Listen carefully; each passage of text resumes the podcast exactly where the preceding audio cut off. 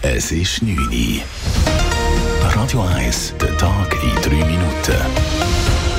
Mit dem Marco Huber. Der Bundesrat will das Epidemiengesetz anpassen. Er hat eine Teilrevision in die Vernehmlassung geschickt. Unter anderem sollen die Übergänge zwischen normaler, besonderer und außerordentlicher Lage präziser geregelt werden.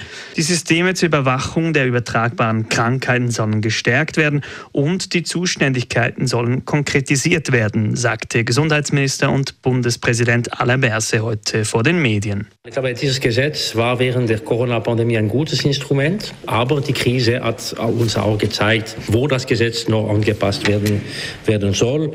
Äh, zum Beispiel äh, für die Aufgabenverteilung zwischen Bund und Kantone. Unklar ist, ob und wie die Finanzhilfen für Unternehmen im Gesetz geregelt werden. Die Vernehmlassung zur Gesetzesrevision dauert bis im März. Die Schweiz muss sich länger auf Olympische Spiele gedulden als erhofft. Heute hat das Internationale Olympische Komitee entschieden, dass Frankreich den Vorzug für die Olympischen Winterspiele 2030 erhalten soll. Die Schweiz und auch Schweden schaffen diese Hürde im Vergabeprozess nicht. Dennoch bleibt die Schweiz im Rennen und zwar für die Olympischen Winterspiele von 2038. Heute wurde im Zürcher Stadthaus die Petition Zwölf autofreie Tage für Zürich eingereicht. Damit soll der Veloverkehr in der Stadt Zürich weiter gefördert und sicherer werden. Hinter dem Anliegen stehen verschiedene Organisationen wie etwa Pro Velo Kanton Zürich. Die Velokultur in der Stadt Zürich müsse weiterhin gepflegt werden, sagt Andrea Freiermuth von Pro Velo Kanton Zürich. Mit zwölf autofreien Tagen äh, lässt sich ein legaler Rahmen schaffen, damit die Stadt Zürcher Bevölkerung einmal im Monat friedlich und sicher mit dem Velo oder zu Fuß durch die Stadt kann fahren oder gehen. Noch ist unklar, wie das Anliegen konkret umgesetzt werden könnte. Der Mutterkonzern der Schweizer Warenhauskette Globus ist zahlungsunfähig. Die Signa Holding des österreichischen Unternehmers René Benko will beim Handelsgericht in Wien einen Antrag auf Insolvenz stellen.